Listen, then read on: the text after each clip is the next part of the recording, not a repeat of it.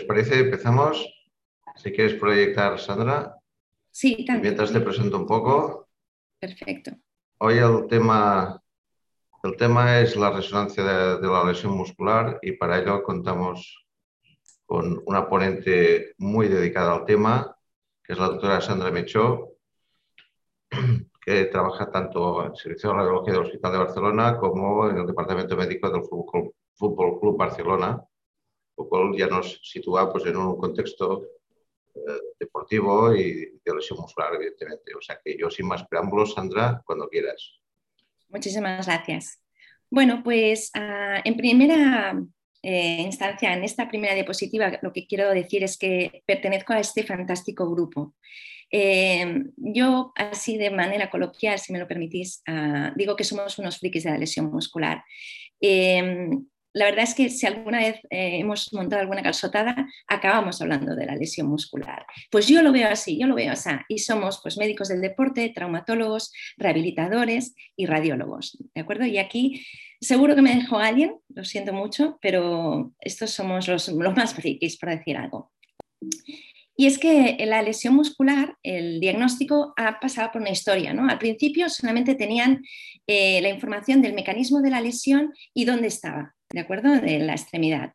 Y con eso más o menos tenían que saber qué grado de severidad tenía esa lesión. En los años 80 ya entró un poquito con fuerza la ecografía y ya había más objetividad, es decir, ya eran más capaces no de basarse en presentimientos, sino en decir bien, bien dónde, dónde estaba asentada la lesión.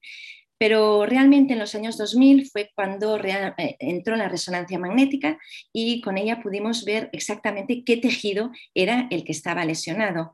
Aquí os he hecho un resumen, evidentemente faltan muchísimas publicaciones y muy buenas, pero como para que veáis, ¿no? en la era clínica se intentaba clasificación clínica entre los 85 y el 2000 estaba la clasificación basada en ecografía, pero ya a partir de los años 2000 fue la resonancia magnética la que nos ha intentado ayudar con, esta clasificación que todavía no la tenemos optimizada.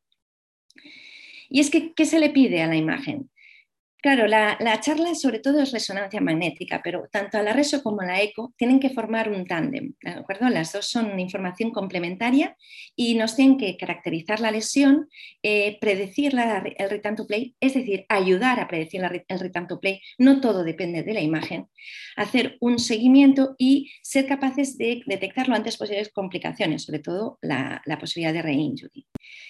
¿Cómo caracterizamos la lesión? Bueno, nosotros en, el BASA utilizamos este protocolo. Eh, como decíamos, sé que en Italia se utiliza difusión, sé que se utiliza el tensodifusión, sé que ah, el doctor Casalsean, por ejemplo, utiliza eco de gradiente. Lo que pasa, nosotros eh, hemos optimizado bastante el protocolo y utilizamos estas tres secuencias eh, líquido sensible en los tres ejes y en la secuencia morfológica de 1 en eh, coronal y axial. Lo más importante de nuestro protocolo es que utilizamos TEs muy bajos, ¿no? de 33 milisegundos en estos DPs para asegurar tener una buena resolución del tejido conectivo. Luego, que el grosor de corte sea bastante bajo, de 3,5, e intentar evitar el gap. Y por último, filobios pequeños. No queremos eh, bilateralidad, queremos ir directamente a la eh, extremidad lesionada. Una vez dicho cómo lo, cómo lo, estudiamos, vamos a ver qué realmente es lo que estamos estudiando, la histoarquitectura. Y es que en el músculo tenemos las miofibrillas que están rodeadas por el endomisio, conforman eh, un conjunto que es el fascículo, que el fascículo queda rodeado por el perimisio, que es el que junto con los fascículos va a anclarse al tendón. ¿De acuerdo? Entonces, en la periferia encontraremos el tendón que se origina del hueso, a medida que se aleja se conforma en aponeurosis y al final aparece el epimisio. Entonces encontramos dos uniones o dos unidades dentro de un músculo. Una es la unión miotendinosa, ¿de acuerdo? que es donde se anclan estas fibras en el tendón, la aponeurosis, y por tanto la proporción de tejido conectivo que está en esa zona, en ese área, es mayor, mientras que como a medida que se va alejando de su origen en hueso, este tejido conectivo se está distribuyendo en una matriz extrafascicular, se va adelgazando y entonces es cuando se conforma la unidad miofascial, donde si hay una lesión normalmente afecta un tejido conectivo de menor tamaño, menor proporción y por tanto el pronóstico es mejor. Porque quiero que os quede muy claro, ¿no? En un músculo no es lo más importante la parte magra, es decir, la fibra muscular, sino lo importante es el transmisor de fuerzas, que quién es? El tendón, el tejido conectivo. Este tendón, como os he dicho, a medida que nos vamos alejando de su origen en el hueso, se va adelgazando. Y entonces nosotros para un poco cuando describimos la lesión, cuando decimos al médico del deporte, oye, es una lesión que está en la aponeurosis, él ya tiene claro que estoy hablando de una zona donde el tejido conectivo es de entre 1 y 2 milímetros. Mientras que si digo que es en la región de la fascia, ya le estoy indicando que por resonancia magnética yo no soy capaz de ver tejido conectivo, ¿de acuerdo? Y entonces tiene un mejor pronóstico que si la lesión se asienta en la aponeurosis o si se asienta en el tendón que es el mástil, que es cuando realmente es acordonado. Entonces, el tendón lo vemos claramente hipointenso en todas las secuencias, la poneurosis también, pero más fina, y la fascia no conseguimos verla. Entonces, según dónde esté asentada la lesión, diremos, eh, la etiquetaremos o el título será diferente. Por ejemplo, esto es una lesión miotendinosa. Esto es una cabeza larga del bíceps vemos una rotura de la parte tendinosa de esta unión miotendinosa con un gap, esto es un hematoma en el seno de este gap y vemos el edema intersticial y vemos que las fibras han perdido su ángulo de penación, su anclaje, ¿de acuerdo? Esto sería una lesión de mal pronóstico, estaríamos hablando de 6-8 semanas. Luego estamos en una lesión mioponeurótica. Esto es la cabeza larga del bíceps. Esto es el tendón central entre el semitendinoso y la cabeza larga del bíceps, que da sus extensiones aponeuróticas intramusculares y periférica. Y en, en este caso se nos ha lesionado este tejido conectivo de aquí. Por eso le diríamos lesión mioponeurótica. En este caso sería una lesión muscular muy frecuente en el recto femoral. ¿vale? Tenemos el tejido conectivo de la mioponeurosis anterior, el septo central, vemos la parte posterior que está formada por la fascia propio del tejido conectivo distal, pero la, la lesión ¿dónde está? Pues en el centro del músculo. Esto es una lesión muscular. Sé que hay la teoría de que no existen las lesiones musculares, que todas las lesiones son mioconectivas, pero realmente cuando un músculo se sobrecarga mucho, no sabemos bien el por qué. Es posible que porque las fibras están aturdidas y acaban en, en, aquellas zonas Z, acaban rompiéndose, es cuando aparecen estas lesiones en el seno de la fibra muscular, ¿de acuerdo? Podemos ver edema intersticial que se extiende hacia la periferia, pero realmente el epicentro está aquí, y esto sería una lesión de muy buen pronóstico porque el transmisor de fuerzas no está lesionado. Y por último tenemos la lesión miofascial. Es muy frecuente en esta zona, la cremallera distal, como dice nuestro compañero el doctor Valius, esto sería la cabeza larga del bíceps, esto es la cabeza corta del bíceps y la lesión asienta aquí. Vemos un borramiento de las fibras y vemos que no ha sangrado hacia el espacio intermuscular entre ambas cabezas del bíceps. Por tanto, esto sería una lesión miofascial sin rotura de epimisio. ¿De acuerdo? Que el epimisio es el tejido conectivo o fascia que está en la periferia que no podemos detectar por imagen. ¿Qué signos radiológicos podemos encontrar? Bueno, pues podemos encontrar una rotura tendinosa, vemos una solución de continuidad hiperseñal líquido en el, en el seno de este cordón tendinoso. O en ocasiones podemos encontrar una elongación del tendón. En el seno del tendón puede aparecer hiperseñal porque algo sangra, por decir algo, ha perdido un poco de su estructura fascicular, pero no llegamos a ver una clara solución de continuidad y sí que es típico que alrededor aparezca un edema peritendinoso, un halo de hiperseñal. Esta es la típica lesión miotendinosa con pérdida de tensión del tejido conectivo y con pérdida del ángulo de penetración de las fibras musculares. Un apunte que nos estamos dando cuenta desde hace unos años. La pérdida de tensión siempre la hemos achacado a mal pronóstico de una lesión. Muy bien. Pero si esa lesión se asienta en un tejido conectivo que tiene cicatriz, que está cicatrizado, que es grosero, como ya sabemos, una cicatriz no es lo mismo que el tejido conectivo de base, sino que es un neotendón, ¿de acuerdo? Es más grosero, es más rígido. Y cuando se vuelve a romper ese neotendón, no cae como puede caer un tendón normal con el wavy sign típico, ¿de acuerdo? Por tanto, podemos encontrar una rotura transversal de un tendón y ver que no hay pérdida de tensión y quitarle importancia. Para nada, no ha caído porque realmente es rígido, pero ese tendón se ha roto y tiene mal pronóstico. Luego tenemos el típico edema intersticial en pluma, ¿de acuerdo? Que es cuando vemos como el perimisio, ¿de acuerdo? Que antes os explicaba, queda rodeado por el, edema y esto sería una lesión miotendinosa puramente mío, porque veis que no hay un gap en esta imagen, ¿de acuerdo? Pero fijaros que aunque no haya gap de tejido conectivo, podemos encontrar pérdida de tensión, ¿de acuerdo? Entonces sería una lesión miotendinosa con un factor de mal pronóstico, que es pérdida de tensión. Aquí tenemos el típico hematoma intermuscular de un tenis leg. Este era un gastrocnemio que ya de base tenía una cicatriz muy grosera en la unión mioponeurótica distal, pero que había hecho una relesión más distal. Y aquí tenemos el típico hematoma intermuscular y luego tenemos un hematoma intramuscular. Una vez visto todo lo que pasa en una lesión, vamos a ver eh, qué puede pasar antes de que el músculo se nos lesione. Bueno, típico sobrecarga, ¿no? Hemos, muchas veces en, nosotros en los periódicos, a veces nuestros jugadores dicen, mm, tengo una sobrecarga muscular, ¿no?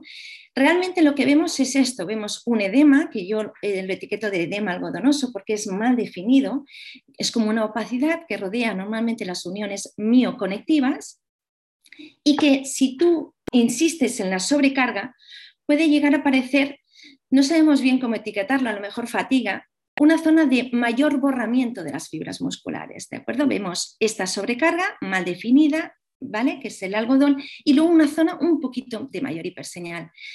Si forzamos mucho la ventana, el window wind, ¿vale? Y llegamos a ver señal líquido, es cuando decimos que hay una rotura muscular. Y esta es la típica imagen de rotura muscular, lo que os decía antes. Sobrecarga, más sobrecarga aparece fatiga y después de la fatiga, ¡pum!, se nos rompen las fibras musculares, ¿vale? No hay lesiones mioconectivas, ¿vale? Ah, no, no mioconectivas, ¿de acuerdo? Pero en este contexto sí que podemos encontrar lesiones puramente musculares y tiene muy buen pronóstico. Este jugador, por ejemplo, a los dos tres días podría seguir jugando. Ahora bien, habiendo frenado un poco en esta sobrecarga.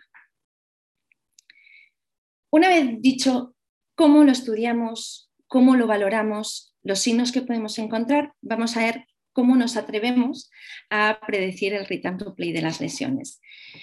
Bueno, la definición del return to play, eh, a mí me han gustado estas dos principalmente. Es el momento en que el jugador recibe la alta médica y está preparado mentalmente, es decir, él dice, vale, sí, me atrevo a jugar un partido o un entrenamiento entero con el equipo. Esa decisión realmente es una decisión compartida, es decir, aquí juegan el, médico del deporte, el radiólogo por la imagen, el preparador físico y el jugador, ¿de acuerdo? Entonces, ah, es un momento, es decir, hasta aquí no había retardo play y ahora en el segundo uno es el retardo play. No. Arden en el 2016 lo indicó y me gustó mucho, ¿no? Es un patrón continuo. De hecho, muchas veces os dais cuenta que nosotros cuando eh, el jugador está bastante bien, nos atrevemos a tirarlo a campo unos minutos y cada vez va jugando 10 minutos, un cuarto, 20 minutos. Entonces, todo ese, todo ese procedimiento, ¿vale? Que se produce en diferentes partidos, es el return to play de un jugador.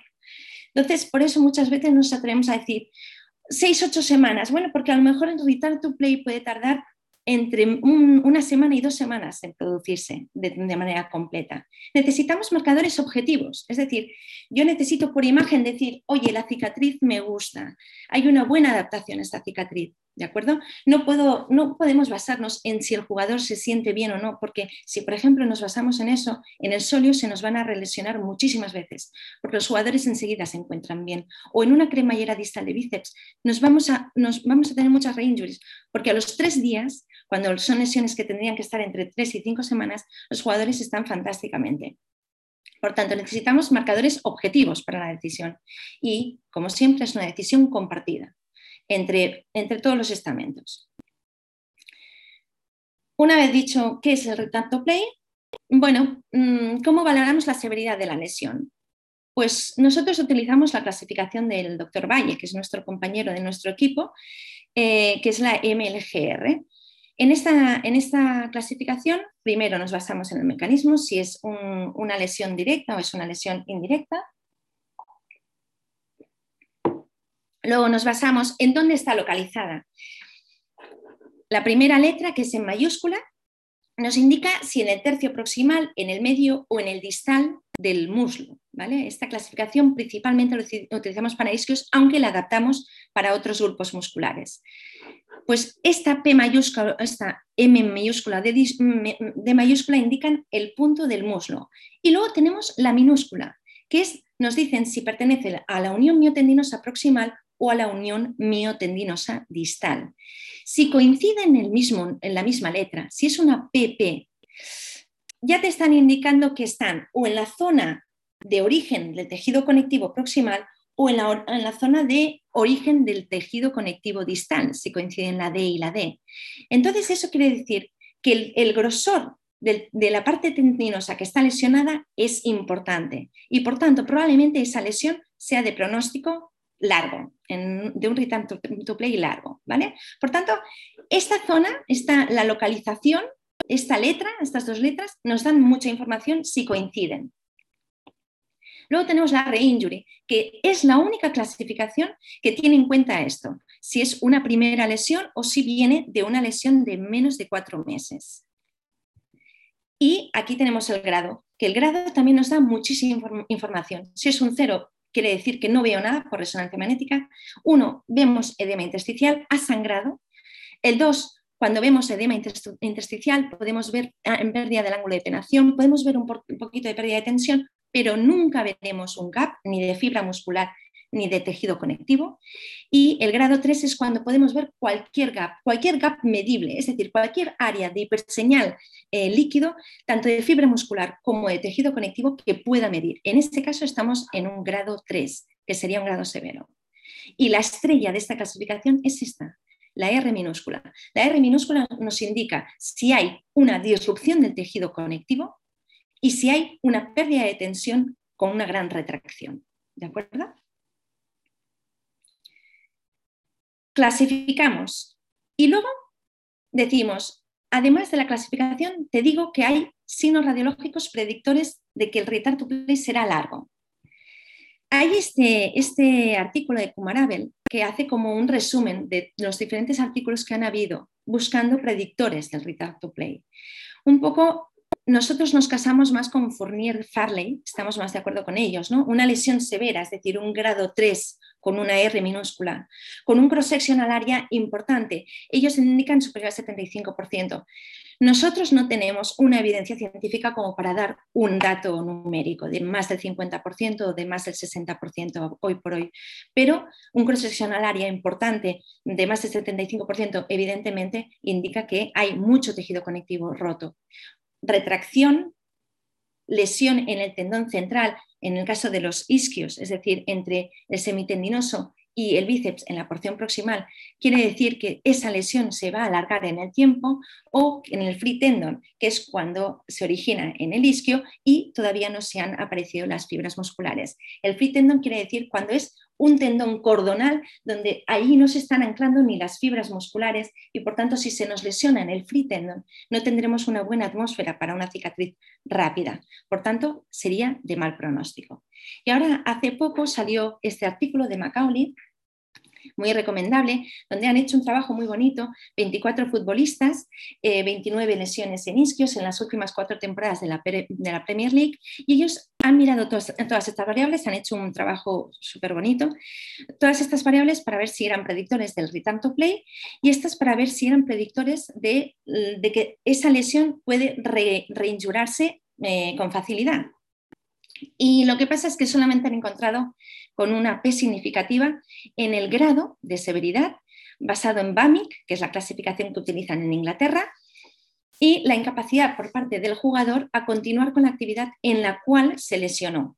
Esos son dos factores que ellos consideran de, mm, return to play largo, es decir, superior a las seis semanas. Esta es la gráfica donde indican que a medida que el grado del BAMIC va subiendo, el return to play puede alargarse entre 3 y 4 días. Y bueno, en, resumen es eso, ¿no? La lesión severa y la incapacidad eh, a, seguir con la actividad. Estos son sus signos radiológicos predictores de retardo play. En resumen, se nos lesiona un jugador. Sandra, eh, hay que hacer una resonancia. Vale, ¿qué tengo que contestar? ¿Qué preguntas me van a hacer? Pues primero, ¿qué músculo es el que está afectado? Segundo, ¿está en la unión miotendinosa o en la unión miofascial? Perdón, porque me quedo sin saliva. Es una lesión tendinosa, miotendinosa, miofascial, muscular. ¿Qué grado es según la clasificación de MLGR? Y por último, ¿qué factores de mal pronóstico eh, presenta aquella lesión? Todas esas son las preguntas que yo debo contestar en el momento en que eh, hacemos la resonancia magnética.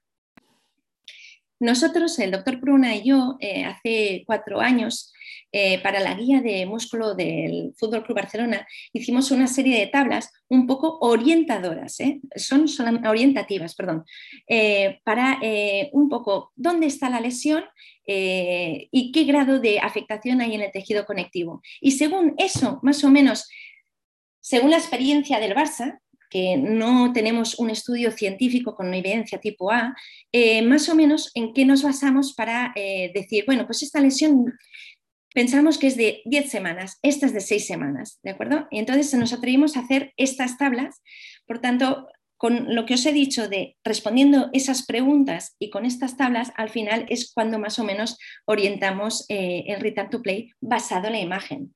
Pero ese return to play basado en la imagen siempre se modificará si pensamos en la psicología del jugador, si pensamos en el momento de la temporada que estamos, si pensamos si ese jugador es necesario o no para que juegue el, siguiente partido, etc.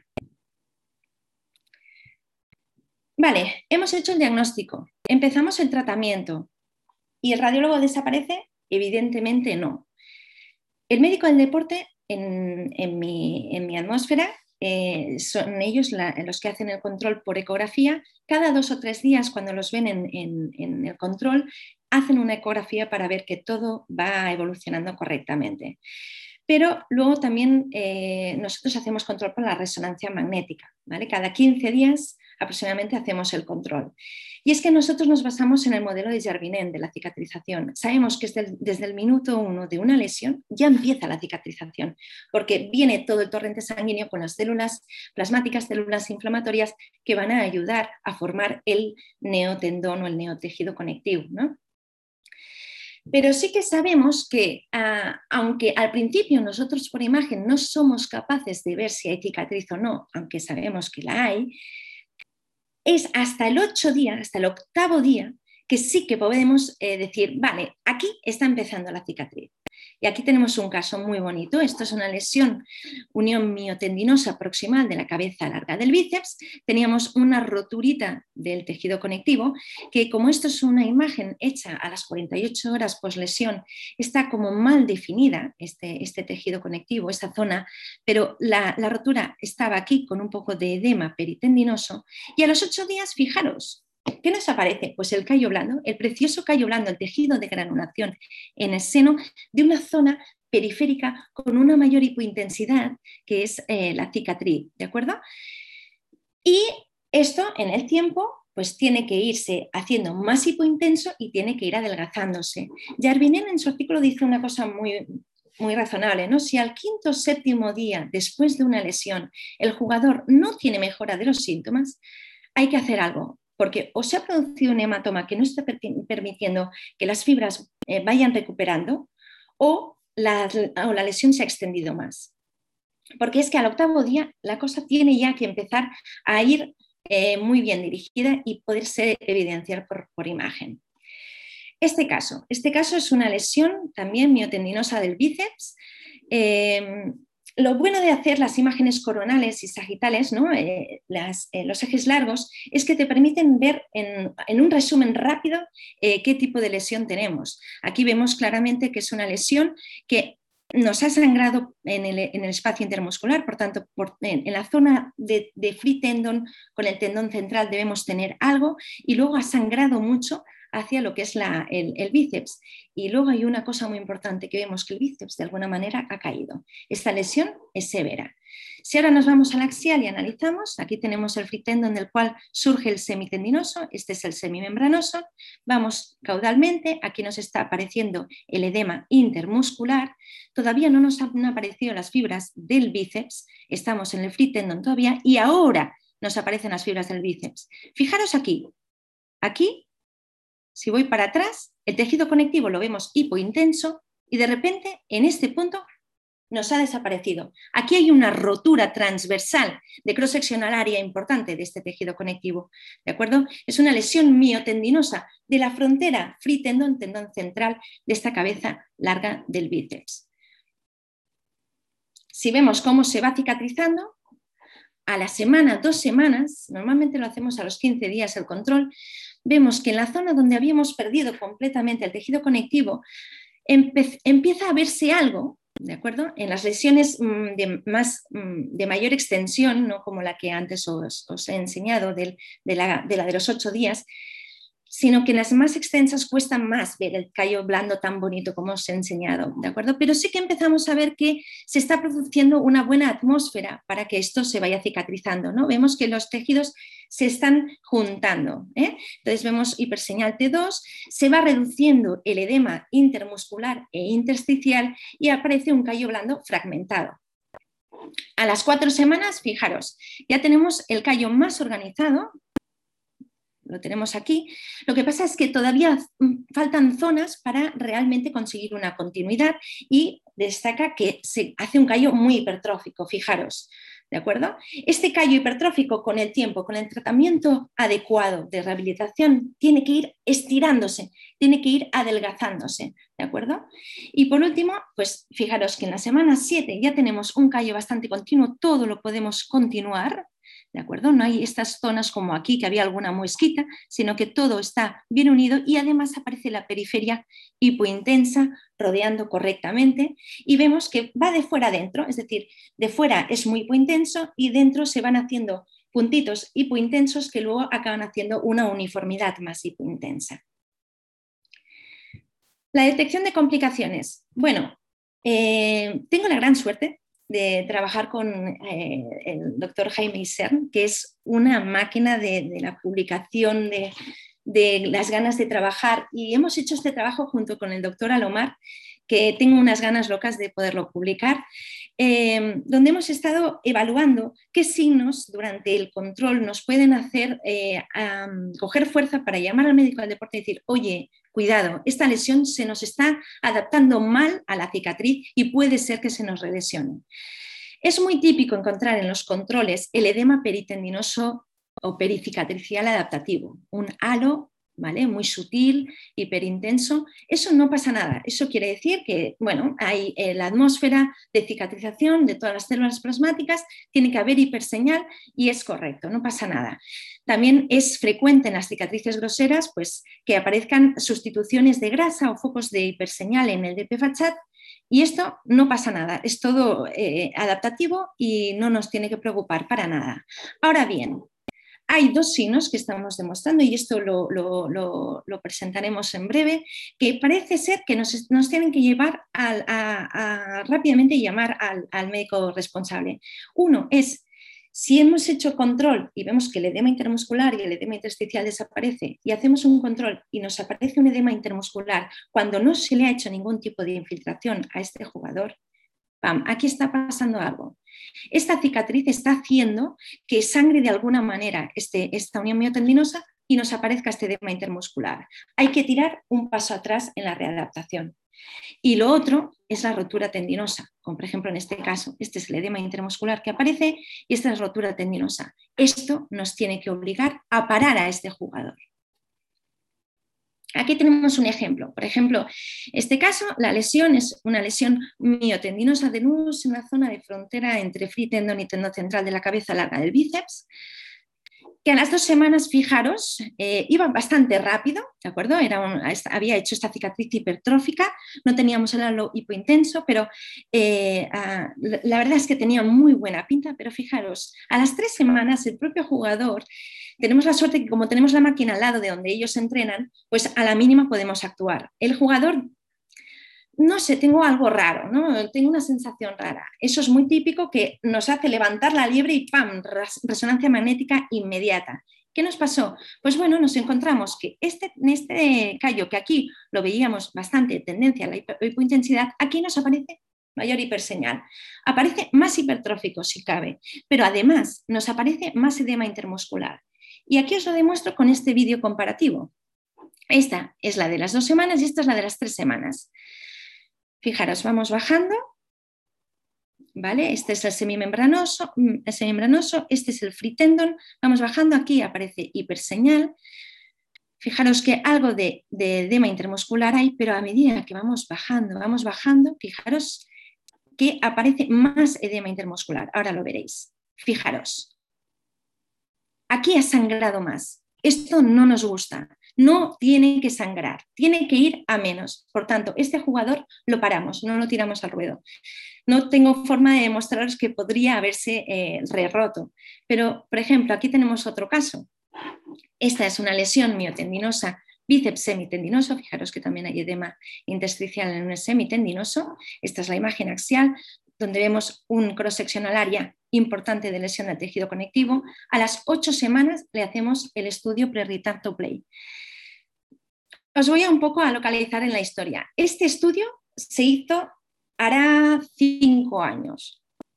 Por tanto, todavía no teníamos la fuerza suficiente para conocer bien cómo se, cómo se cicatrizaban estas lesiones, ¿no? porque no hacíamos tantas resonancias magnéticas. Entonces, yo levanté la liebre, ¿no? dijimos, ostras, aquí hay un tejido conectivo que eh, se, nos ha re roto. ¿no? no, pero el jugador está bien, el jugador está bien, ¿no? tiene buena fuerza, está haciendo buenas cargas.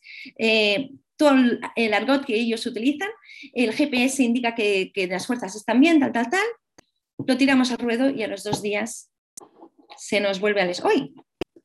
Ah, se nos vuelve a lesionar, se nos ha hecho una rotura. Fijaros que si hacemos comparativa, aquí os estoy indicando otra cosa que estamos viendo que es muy frecuente, que las reinjuries normalmente son más proximales y tienen peor pronóstico. Pues esto es lo que nos pasó. Se nos había roto y a los dos días eh, realmente tuvimos que, volverlo a parar y bueno, se tuvo que, ah, en este caso se, operó. ¿De acuerdo? Pero fijaros que claramente si vemos que en el tejido conectivo nos vuelve a aparecer una hiperseñal, hay que parar a aquel jugador sí o sí porque se nos romperá. Y por último, eh, hay una, cosa que no nos gusta, que son las cicatrices groseras.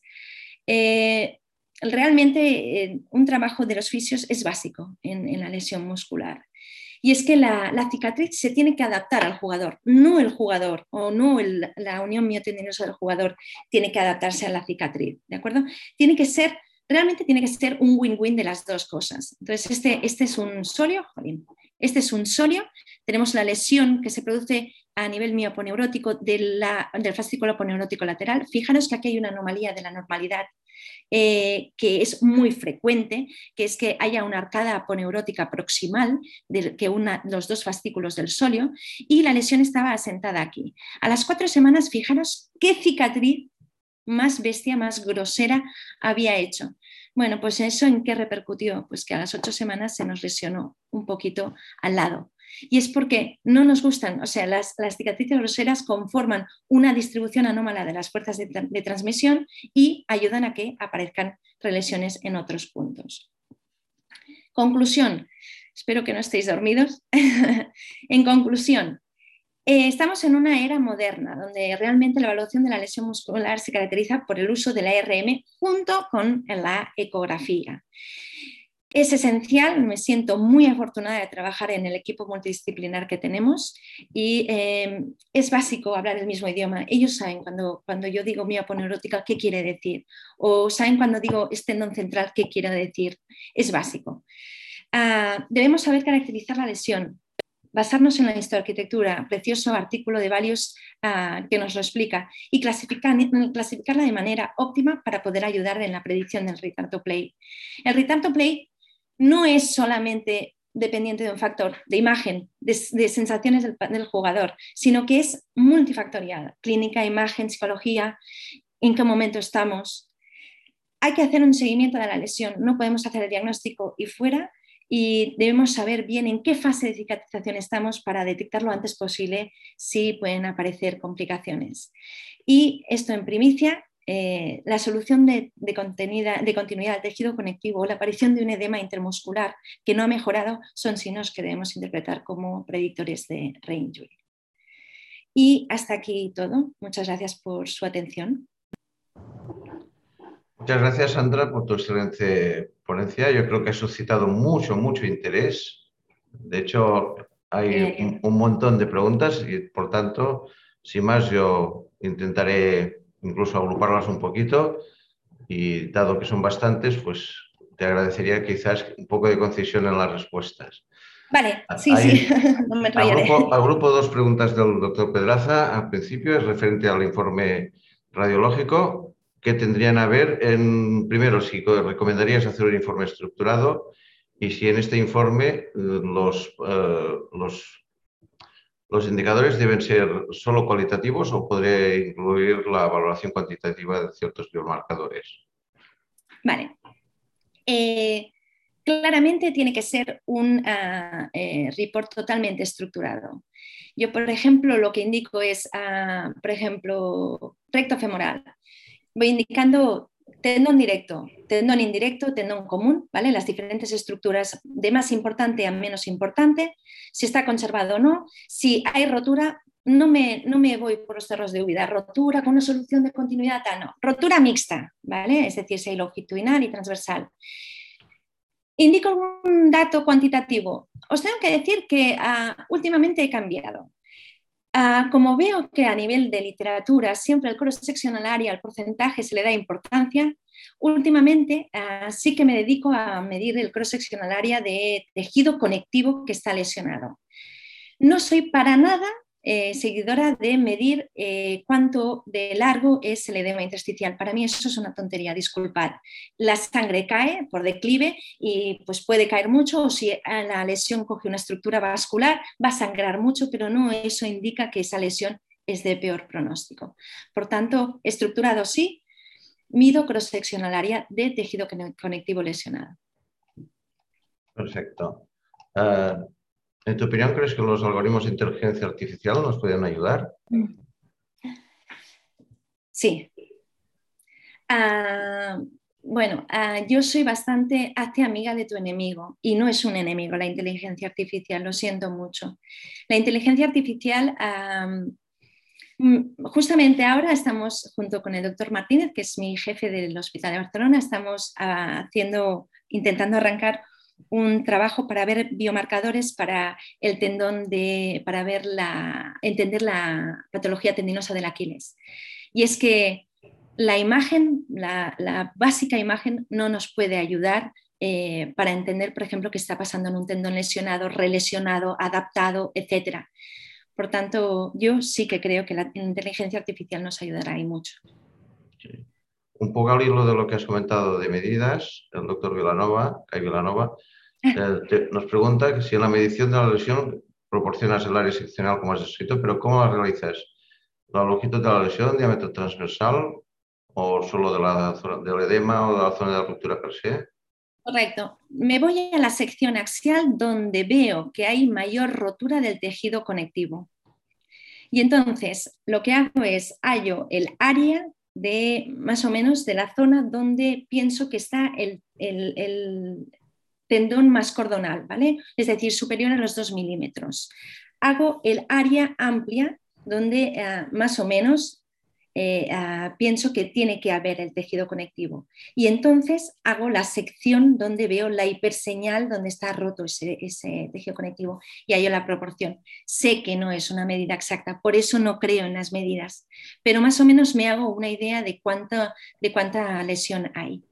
No sé si lo he explicado bien, eh, busco el axial, el, tendón, eh, eh, la parte más gruesa donde hay mayor lesión hiperseñal dentro del tendón, hago el área de todo el tendón por donde yo creo que tiene que ir y luego hallo el área de la zona de hiperseñal intratendinosa.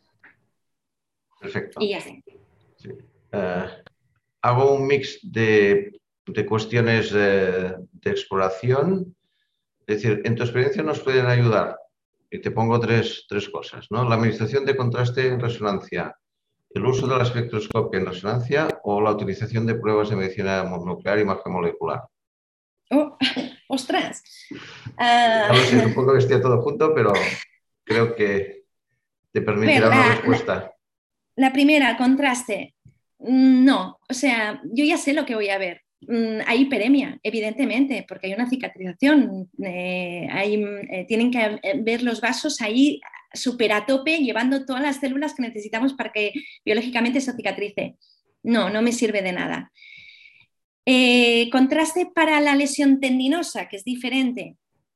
Ahí no os digo que no, porque hay muchas veces, como ya sabéis, bueno, eh, la lesión tendinosa, ahora ha aparecido la teoría de que a lo mejor hay una hipoxia dentro del, del tendón, ¿no?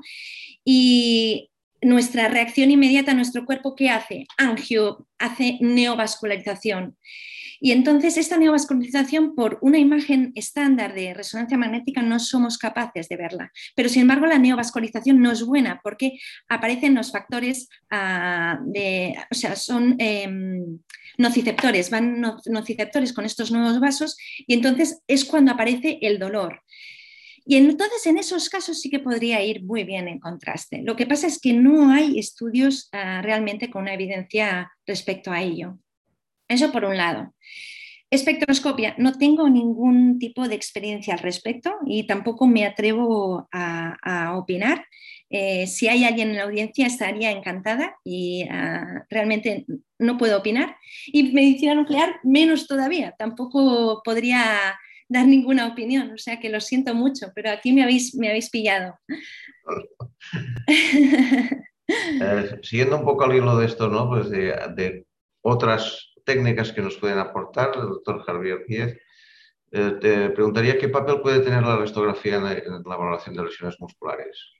Claro, la en, eh, por ecografía está teniendo mucha fuerza. Y mm, justamente hace poco tuve una reunión con Canon, yo, tengo la suerte de trabajar con Canon, que tiene muchas ganas de, probar cosas. Y se ve que han hecho, no lo he acabado de entender bien y lo queremos arrancar, han hecho un protocolo que un poco eh, simularía la, la, elastografía por resonancia magnética para ver bien la, la fuerza de, de, la cicatriz. La elastografía claramente se está viendo que sirve para la cicatriz ¿De acuerdo? Lo que pasa es que mm, yo en mi atmósfera Barça eh, sé que hay opiniones para todo. Sé que hay fisioterapeutas que lo están utilizando en el día a día y que son capaces de decir, ah, aquí hay callo blando, cuidado, aquí no hay que forzar, aquí se está haciendo callo más maduro, perfecto, aquí está siendo demasiado eh, grosero, por tanto no gusta. Entonces, parece ser que para eso sí que esté eh, sirviendo pero nosotros no lo, utilizamos. Sé que, por ejemplo, tengo un amigo en México que trabaja para Chivas y ellos sí que, lo utilizan y mucho en el día a día en el control de la cicatriz. Perfecto. cambiando un poco de área, el doctor Santiago Medrano te felicita por tu trabajo y te pregunta si tienes experiencia en la valoración de la lesión muscular fuera del marco deportivo.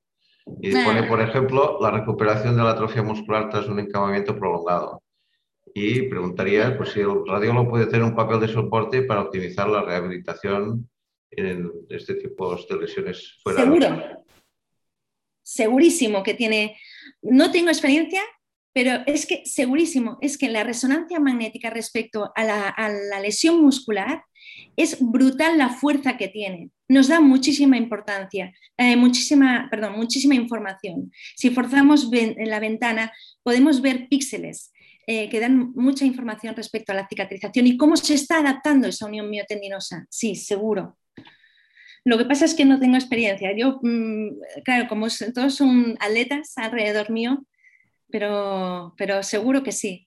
Darle mucha importancia a la resonancia magnética en esto, porque es básica. De alguna manera podemos extrapolarlo, ¿no? Claro, eh, sí. El doctor Xavier Tomás te pregunta si has encontrado alguna vez un hematoma muscular espontáneo expansivo que si lo veis alguna vez en deportistas, atletas que no refieren traumatismo importante. No, no, no nos ha pasado esto. Ah, no, para nada. Eh, todos los hematomas que hemos visto han sido post-contusiones o eh, cicatrices que, no han, que han sangrado a nivel intramuscular y han tardado en cicatrizarse. Pero no, de manera espontánea no.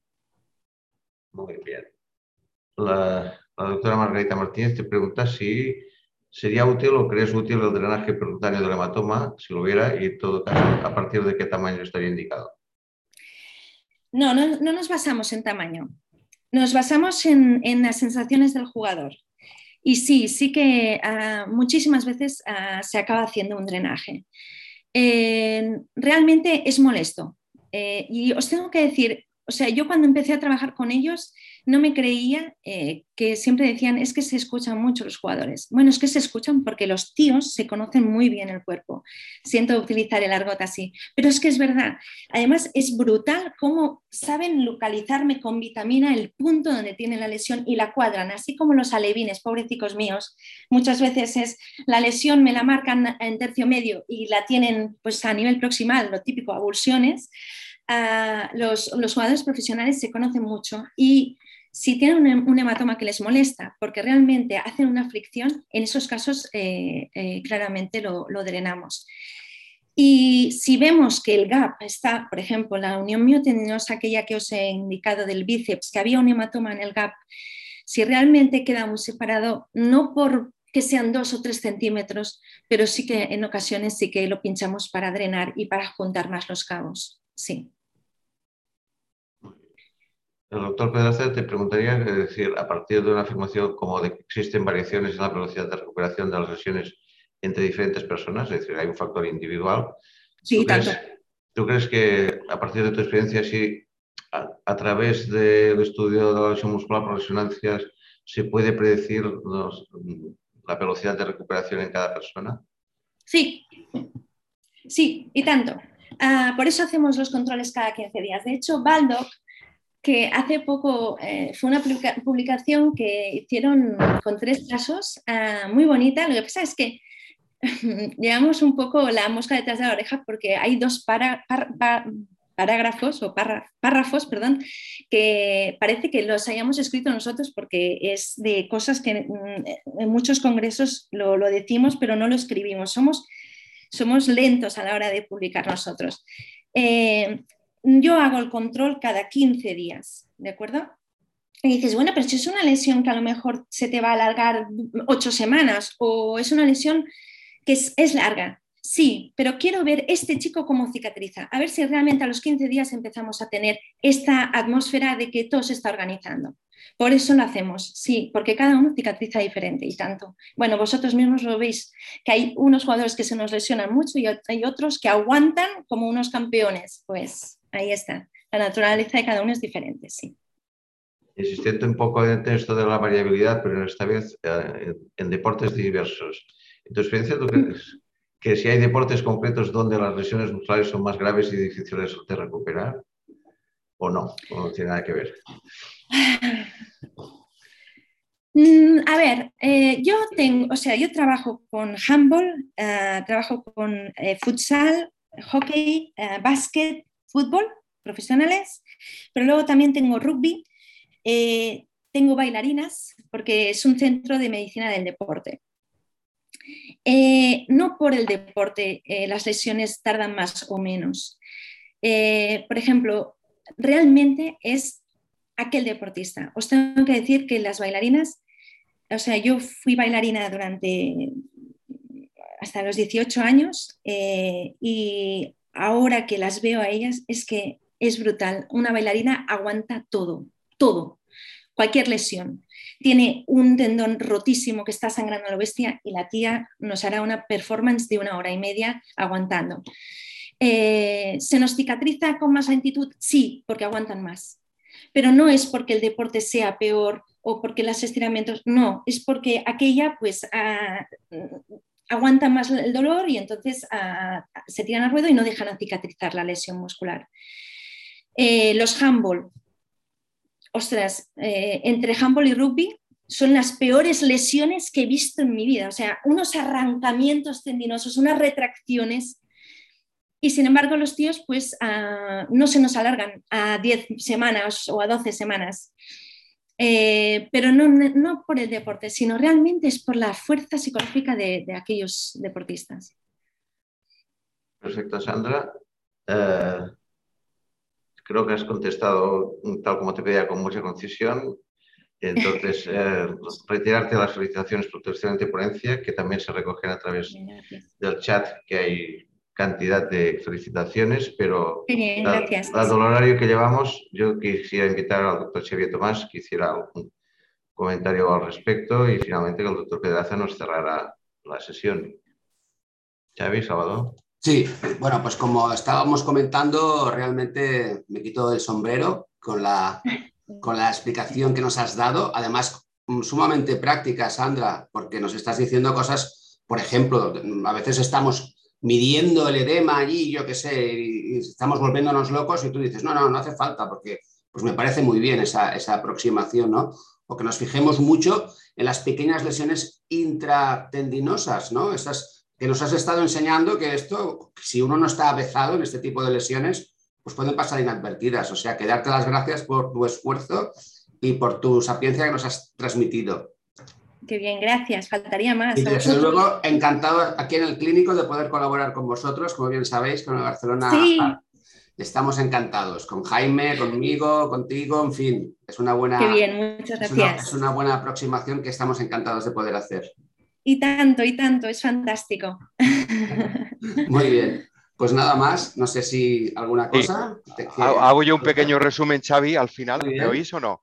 Eh, yo siempre intento resumir, Sandra, un poco todo a ver, yo creo que nos has dicho, nos has dicho cuatro ideas clave. Nos has dicho la RESO sí, pero en trabajo combinado con la ECO. El radiólogo y la radióloga es importante, pero nos has hablado de fisios, médicos de deporte. Después nos has dicho, vale, nos van a pedir el return to play, pero no solo depende de la clasificación de la lesión. Hay temas psicológicos, temas de otro tipo que eh, atengan al return to play. Y después nos has dicho, por favor, es muy importante el seguimiento. Lo has remarcado, el seguimiento, seguimiento, de tratar complicaciones, ver cómo va el paciente, ¿no? Entonces yo creo que estos cuatro puntos lo has remarcado mucho. ¿Te parece bien el resumen, Sandra? ¿O añadirías Excelente. Excelente, para nada. Eso es todo. El seguimiento es básico. No nos tenemos que, no tenemos que hacer el diagnóstico y lavarnos ya las manos, sino que tenemos un importante papel en, en el control de las lesiones, los radiólogos. Perfecto. Pues, oye, Sandra, muchísimas gracias por tu magistral presentación.